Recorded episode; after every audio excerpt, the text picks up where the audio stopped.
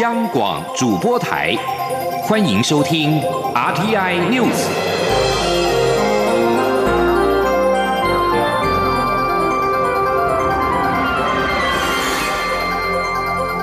听众朋友您好，欢迎收听这节央广主播台提供给您的 RTI News，我是张顺祥。陆委会今天举行主任委员的交接典礼，新任主委邱泰三表示。两岸的交流在后疫情时代势必要恢复，但面对中国大陆设定的“九二共识”政治前提，邱泰三则强调务实的立场。他认为，若坚持一项事情却有反效果，但还要继续坚持的话，我实在无法理性的去理解。而且，我政府对中国大陆从未有过恶意。因此，期待双方务实处理交流议题，并且可以先从经济社会文化方面开始进行，逐步累积双方的互信。请听央广记者王兆坤的采访报道。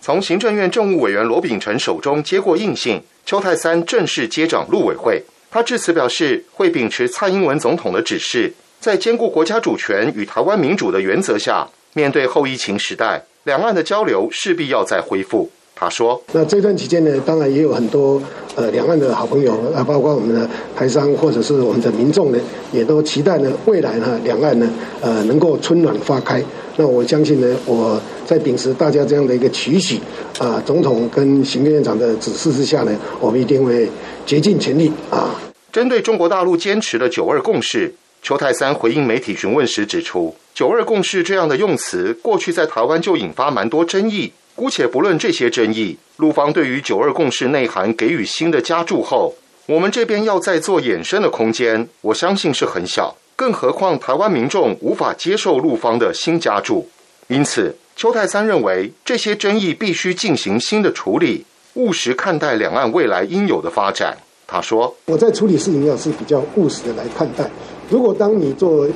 一项事情的坚持，事实上它不但达不到效果，还有反效果的时候，那还会继续做，我实在无法理性的去理解了啊！所以我们希望双方呃能够很务实的来看待未来的交流啊，是不是双方同获其利啊？我想这个才是重点所在。邱泰三强调，我们政府向来对中国、中国大陆从来没有恶意过，期许双方未来能在务实面对正面效益的前提下，积极推动交流。但他也坦言，政治层次的东西可能比较敏感，且过去累积的互信也许还不足够。我们希望能从非正式的层面，不管是经济、社会、文化的交流，来不断提升，累积彼此之间的互信，也许可以克服更高层次的问题。中央广播电台记者王兆坤台北采访报道。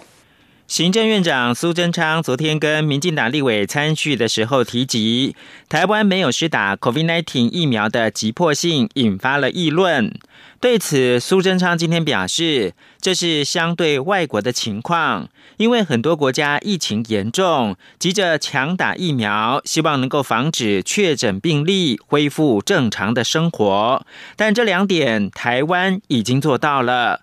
苏贞昌强调，台湾一方面采购，一方面研发，希望能够给第一线的医护、防疫人员最好的保护。记者刘玉秋的报道。行政院长苏贞昌二十二号晚间宴请民进党立委时提及，台湾不像其他国家一样，在疫苗的需求上有比较大的迫切性。关于疫苗的采购。国际多元采购，国内积极研发，政策稳定执行。不过，由于国内仍陆续有新增的 COVID-19 境外移入病例。苏贞昌指台湾没有施打 COVID-19 疫苗的急迫性，引发议论。对此，苏贞昌二十三号出席新竹市高峰幼儿园启用典礼时受访表示，他指的是相对于外国的情况。苏贞昌说，世界很多国家因为疫情严重，急着要强打疫苗，是希望能够做到防止确诊病例，能够恢复正常生活。但其实这两点台湾都做到了，也会持续采购与。研发给予第一线人员最好的保护。我们对疫疫苗还是很认真的，一方面采购，一方面研发。我们希望给第一线的医务人员、防疫人员做最好的保护，尤其是防止疫境外移入的这个确诊病患来感染我们的人员。立法院将于二十六号开议，苏贞昌在开议日当天将率相关部会首长，先就疫苗准备、筛检以及百亿养猪基金编制执行进行专案报告及被质询。疫苗的采购进度预料将成为朝野立委质询的焦点。中央广播电台记者刘秋采访报道。苏贞昌至今仍以武汉肺炎称呼 COVID-19，遭批评是操作反中意识形态，甚至被解读有参选二零二四总统的企图。对此，苏贞昌今天表示，这是歪楼歪得很远。他强调，武汉肺炎是源于武汉，这与德国麻疹。日本脑炎、香港脚是同一个道理，只是利于辨识，不涉及到评价。呼吁外界不要政治操作。根据劳保局最新统计，去年劳保老年年金给付平均月领金额是新台币一万七千六百五十一元，而且有六成五的退休劳工月领金额不到两万。全国产业总工会就表示。尽管这个金额很低，但若换算劳工每个月缴的金额，投资报酬率算很高。所以关键是劳保设计结构有问题，除了需要检讨之外，寻找裁员益助也很重要。杨文军的报道。劳保局最新的劳保老年年金给付领取金额分布统计显示，截至去年底，共有一百三十九点七万名退休劳工正在请领劳保老年年金给付，平均月领金额为一万七千六百五十一元，约有百分之六十五点九三的人月领金额不到两万元，全台也只有八百八十四人月领四万元以上。全国产业总工会理事长江建新就指出，尽管这个金额额很低，但若换算劳工每月缴的金额，投资报酬率算很高。所以关键是劳保设计结构有问题，需要进行检讨。像是投保薪资上限最高四万五千八百元，保费自然就很难提高。不过江建新也说，若说要提高保费或降低所得替代率，劳工一定跳脚。所以政府要往其他方向思考，除了政府拨补外，建议将营业所得税分个百分之。一到劳保年金，他说：“我们可以从营业所得税，因为这个也是雇主他有赚钱的部分嘛。营业所得税如果能够把用一趴一趴拨过去那个劳保年金里，哎，劳保基金里面。”对于劳保基整个基金的一个结构会比较好一点，可可以从很多方向去思考。针对劳保年金平均月领一万七千六百五十一元，网友普遍认为金额太低，包括根本养不活自己，老年生活堪虑，领这么少怎么还会破产？只靠国家给的这点钱，很难过有生活品质的退休生活。还有询问可以不缴劳保吗？等到要领时还领得到吗？甚至也说根本不打算信任年金，靠自己规划被动收入实际些。中央广播电台记者杨文君台北采访报道。此外，为了唤起两性同酬公共意识，劳动部今天发布我国同酬日是二月二十号。换一句话说，女性较男性需要多工作五十一天，才能够达到男性整年的总薪资。若观察近十年的差距，女性需增加工作天数由六十三天减少到五十一天，有缩小的趋势。依照主计总处二零二零年薪资统计的初步结果，我国女性平均的时薪新台币两百九十六元，是男性三百四十四元的百分之八十六，两性的薪资差距是百分之十四。换言之，女性较男性需。多工作五十一天才能够达到整年总薪资相同，因此二零二一年的同酬日是二月二十号，近五年同酬日是二零一七年的二月二十三号，二零一八年的二月二十三号，二零一九年的二月二十三号，以及二零二零年的二月二十一号。美国国家航空暨太空总署 NASA 二十二号公布火星探测车毅力号在火星录下的第一段音频，可以听到这颗红色星球上微风的噼啪轻声。毅力号发射在二零二零年的七月三十号，在本月的十八号着陆在火星表面，任务是寻找火星过去的生命迹象。主要任务将持续两年以上，但也可能继续的运作下去。法新社报道，毅力号降落的时候，麦克风并没有运作，但一着陆就可以捕捉声音。现在，我们就一起来听听来自火星的声音。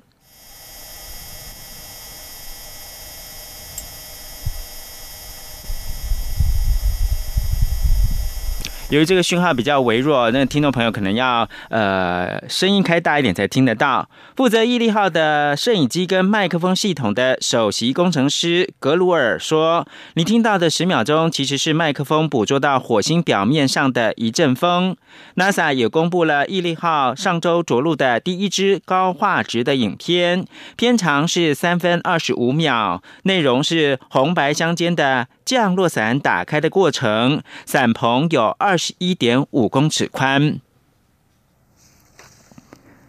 日本福岛县渔会表示，二十二号在福岛县外海进行实验性的捕捞，所捕获的许氏平游鱼类辐射物质超标，已经决定要停止这种鱼的出货。这是日本时隔两年检查出鱼类辐射物质超标。福岛县的渔会表示，在福岛县新地町外海八点八公里、水深二十四公尺地方捕获的许氏平游，检测出辐射物质超标。福岛县的研究所检测的结果，这种鱼含有辐射色的浓度平均是每公斤含五百贝克，高于日本国家食品标准平均每公斤一百贝克。上一次日本的鱼类含超标辐射物质是两年前的二月，从班瓮窑检查出辐射物质超标。去年二月，福岛外海的所有鱼种已经是出货都解禁了，而福岛县水产海洋研究中心将持续针对福岛县外海的鱼类检测含辐射物质的浓度。根据最新的公布调查，苹果 iPhone 12第四季的销售强劲，助苹果踢下三星登上了全球智慧型手机的龙头。而中国电信设备巨擘华为，则是因为受到美国制裁，智慧手机市占率跌到全球第五。市场追踪业者固能公司二十二号发表报告表示。苹果在去年最后三个月卖了大约七千九百九十万只的 iPhone，年增百分之十五，在全球智慧型手机销售市场挤下三星，登上了销售冠军的宝座。故能分析表示，整体市场都受到全球审慎消费所影响，不过拜五 G 手机问世所赐，则使得衰退的幅度有限。至于中国的小米跟 OPPO，则是在全球排行第三跟第四名，市占率分别是百分之十一点三跟百分之八点九。华为则是因为制裁难以获得美国的技术，智慧型手机的市占率是百分之八点九，排名第五。在此同时，假如以全年来说的话，全球智慧型手机销售衰退百分之十二点五，来到十三亿只。三星以百分之十八点八的市占率仍然是龙头老大，苹果排名第二，市占率是百分之十四点八。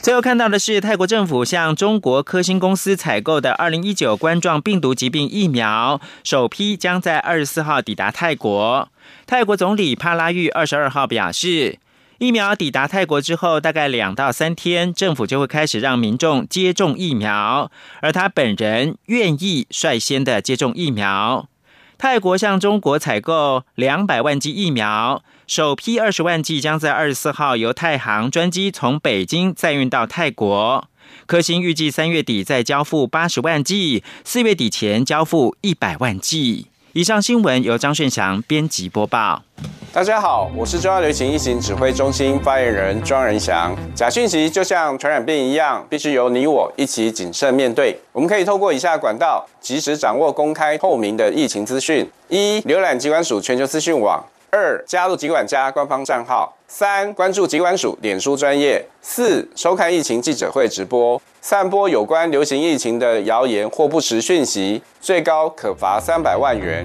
有政府，请安心。资讯由疾管署提供。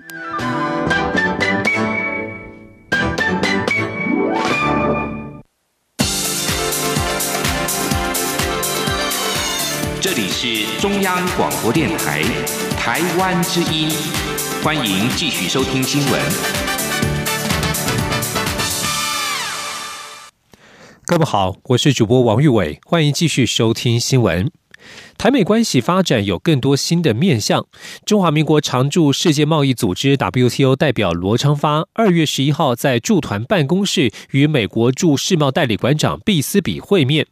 外交部发言人欧江安今天表示，这彰显了台美关系的密切友好，以及双方坚若磐石的承诺以及稳固的友谊。前天记者欧阳梦平的采访报道。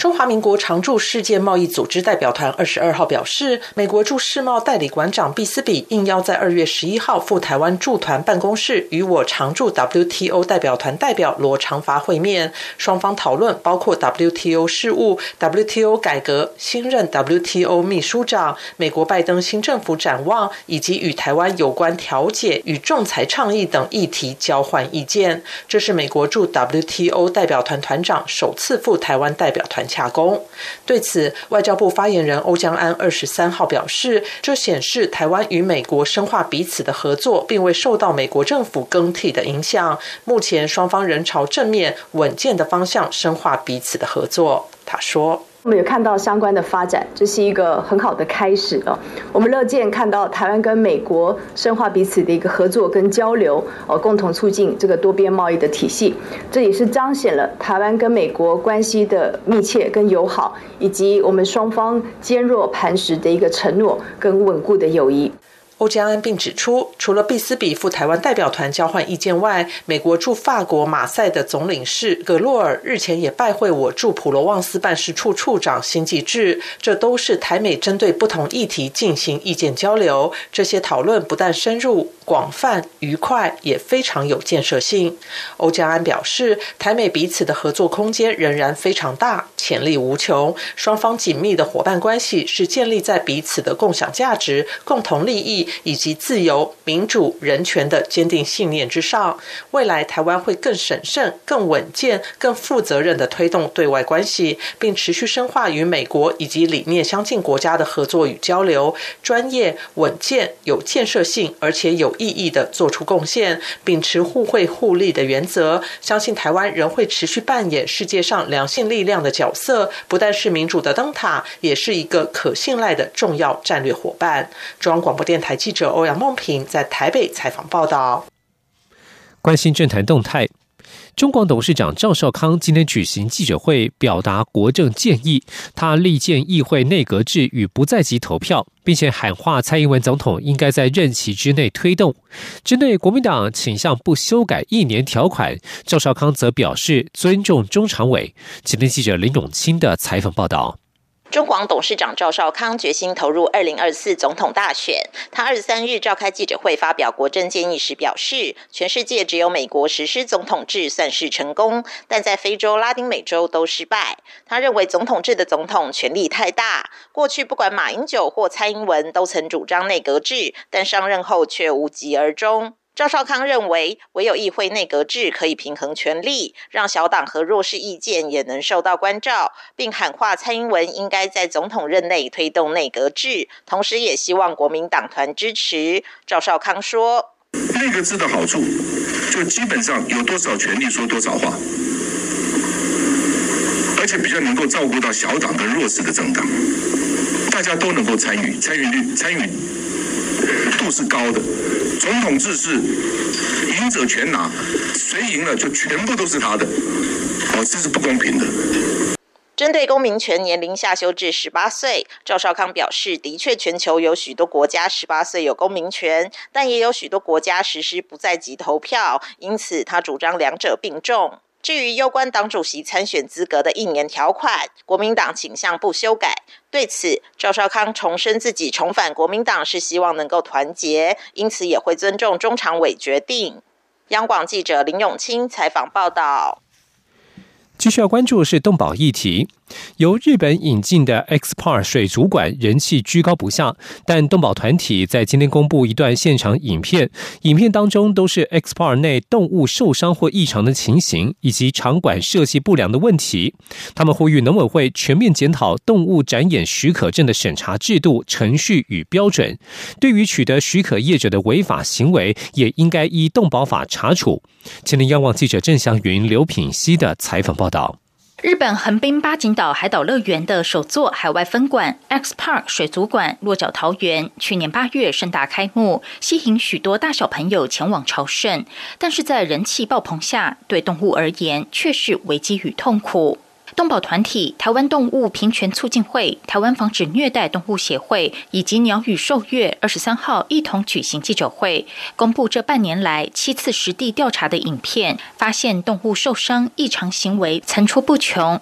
包括红鱼的尾巴受伤却仍不断遭小鱼啃食，鲨鱼因为展缸空间狭小，不断碰撞礁岩摩擦缸体，导致吻部受伤。属于温带企鹅的麦哲伦企鹅，在充满冰块的展区内不断打滑，足部异常，而且没有符合其习性的草地、灌木丛跟沙石地。海豹被圈养在三百六十度甜甜圈造型的水族缸里，供游客从早到晚、从里到外近距离拍摄。即使潜入水底，仍无法逃离大众视线。不时还有小朋友不断拍打水缸，制造噪音跟震动。动保团体指，目前的动物展演许可审查、核发、稽查有明显缺失，无法保障动物福利。他们呼吁政府应该立即就动保法加以取缔，并要求业者针对动物展演管理办法规定改善场馆。农委会也应该建立全国统一的动物展演场所申请审查准则跟后续稽查制度。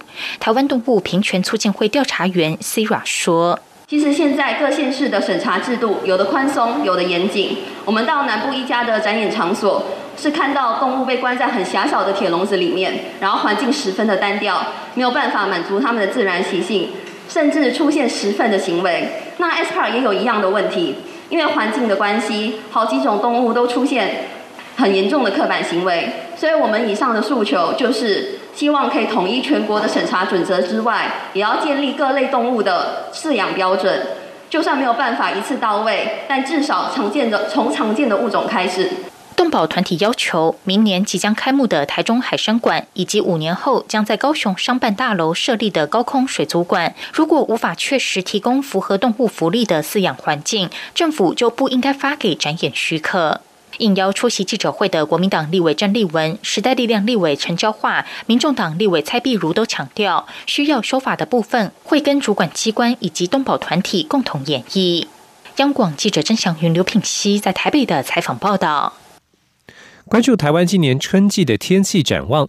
中央气象局今天指出，未来三月份到五月，台湾持续受到反圣婴现象的影响，不过强度已经逐渐减弱，因此预估未来一季的气温接近正常。不过仍要注意，春天天气系统变化快，西半部也容易起雾，同时三月依旧会有冷气团南下。因此，保暖衣物仍不可少。至于春雨，则是偏少到正常，民众仍需节约用水。前天央网记者吴丽君的采访报道。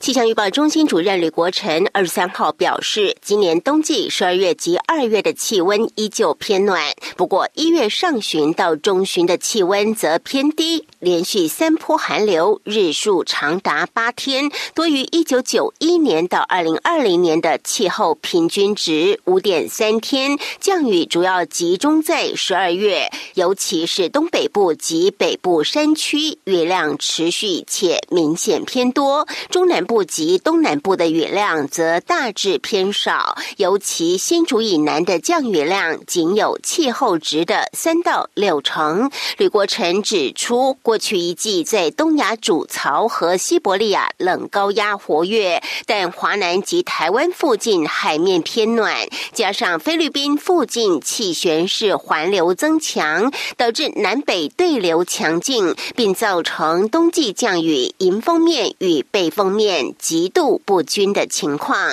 由于过去一个月中东太平洋海水偏冷，显示反圣婴已过成熟期，未来强度将持续减弱，夏季恢复正常几率变大。因此，预估今年春季气温以正常的机会较大，降雨则以偏少到正常的机会比较大。吕国成说：“所以就整体春季的预测来看，反声音的现象目前正在减弱当中，预计在今年的夏季就逐渐可以恢复到正常。那在气温部分，我们估计今年还是比较偏正常的机会比较多。不过，持续进入了三月啊，其实还是偶尔会有一些冷气团下来啊，所以大家还是要。”注意保暖。那在降雨部分呢，我们估计呢是以偏少到正常的机会比较大。那因为目前桃园以南的一些水库蓄水量都是偏少的情况，所以也要呼吁民众节约的用水。吕国成也强调，在全球暖化过程中，气候异常已逐渐成为常态，尤其持续进入春天之后，天气变化快，局部性的极端天气依旧有机会发生。此外，在大气回暖过程中，台湾西半部以及金门、马祖也常常有机会出现浓雾，交通往返还是要注意安全以及航班资讯。中央广播电台记者吴丽君在台北采访报道。国际消息：伊朗国营电视台报道，伊朗最高领袖哈米尼二十二号表示，伊朗若有必要，可能会将铀浓缩提高到。达达到百分之六十的纯度，并且表示，伊朗当局在核子问题上绝对不会因为美国施压而让步。他表示，伊朗从来无意建造核武，但如果有意，没有人能够阻止伊朗达成目标。美国国务院发言人普莱斯二十二号对此表示，哈米尼有关铀浓缩的谈话听起来像是个威胁。普莱斯重申，美国愿意针对重回二零一五年核子协议与伊朗进行谈判。伊朗核子协议于二零一五年达成，但是前美国总统川普退出协议，并且继续对伊朗实行制裁，导致这项协议濒临瓦解。加拿大国会议员在二十二号通过一项不具有约束力的动议，称中国对待维吾尔少数民族的方式是种族灭绝，并且呼吁加拿大总理杜鲁道政府正式对中国贴上这个标签。这项由反对派保守党所提出的动议，在加拿大众议院的三百三十八席当中，获得反对党全数及部分来自执政自由党议员的支持，以两百六十六票对零票通过。而杜鲁道和他的内阁成员则是全数弃权。这项动议承认，中国的维吾尔人已经受到并正在遭到受到种族灭绝。加拿大议员在过程当中也援引了新疆维吾尔穆斯林被迫接受政治与反宗教灌输、强迫劳动、破坏文化遗址以及其他暴行的报告。这项动议的一项修正案，并且要求，只要这一种种族灭绝持续下去，应该取消二零二二年的北京冬季奥运。英国首相强生二十二号对国会宣布，英格兰地区四阶段解除封城计划，民众从三月二十九号起可以在户外碰面，但是商店、美发沙龙和健身房等等，必须等到四月十二日才能够恢复营业。强生表示，第一阶段解禁在三月份，首先是所有学校将在三月八号恢复上课，也准许不同家庭的两人在户外碰面。此外，从三月二十九号起，开放最多六人或是两个家庭在户外碰面。第二阶段则是非必要的零售商店、美发沙龙、健身房和户外餐饮场所，以及图书馆、博物馆、动物园、主题游乐园等等，将从四月十二号起恢复营业。不过，不同的家庭仍然禁止在室内聚会，葬礼限制最多三十人参加，婚礼的宾客上限为十五人。而第三阶段则是五月十七号，户外碰面的上限六人将扩大为三十人，两个家庭将能够在室内碰面。电影院、旅馆恢复营业，体育赛事也将恢复举办，并且准许上限一万名观众在足球场等空间观看体育赛事。而最后的第四阶段，则是今年的六月二十一号，希望届时可以解除保持社交距离的限制，让所有的营业场所都恢复营运。以上新闻由王玉伟编辑播报。相关新闻内容，欢迎上央广网站点选收听。我们的网址是 triple w 到 r t i 打 o r g 打 t w。这里是中央广播电台台湾之音。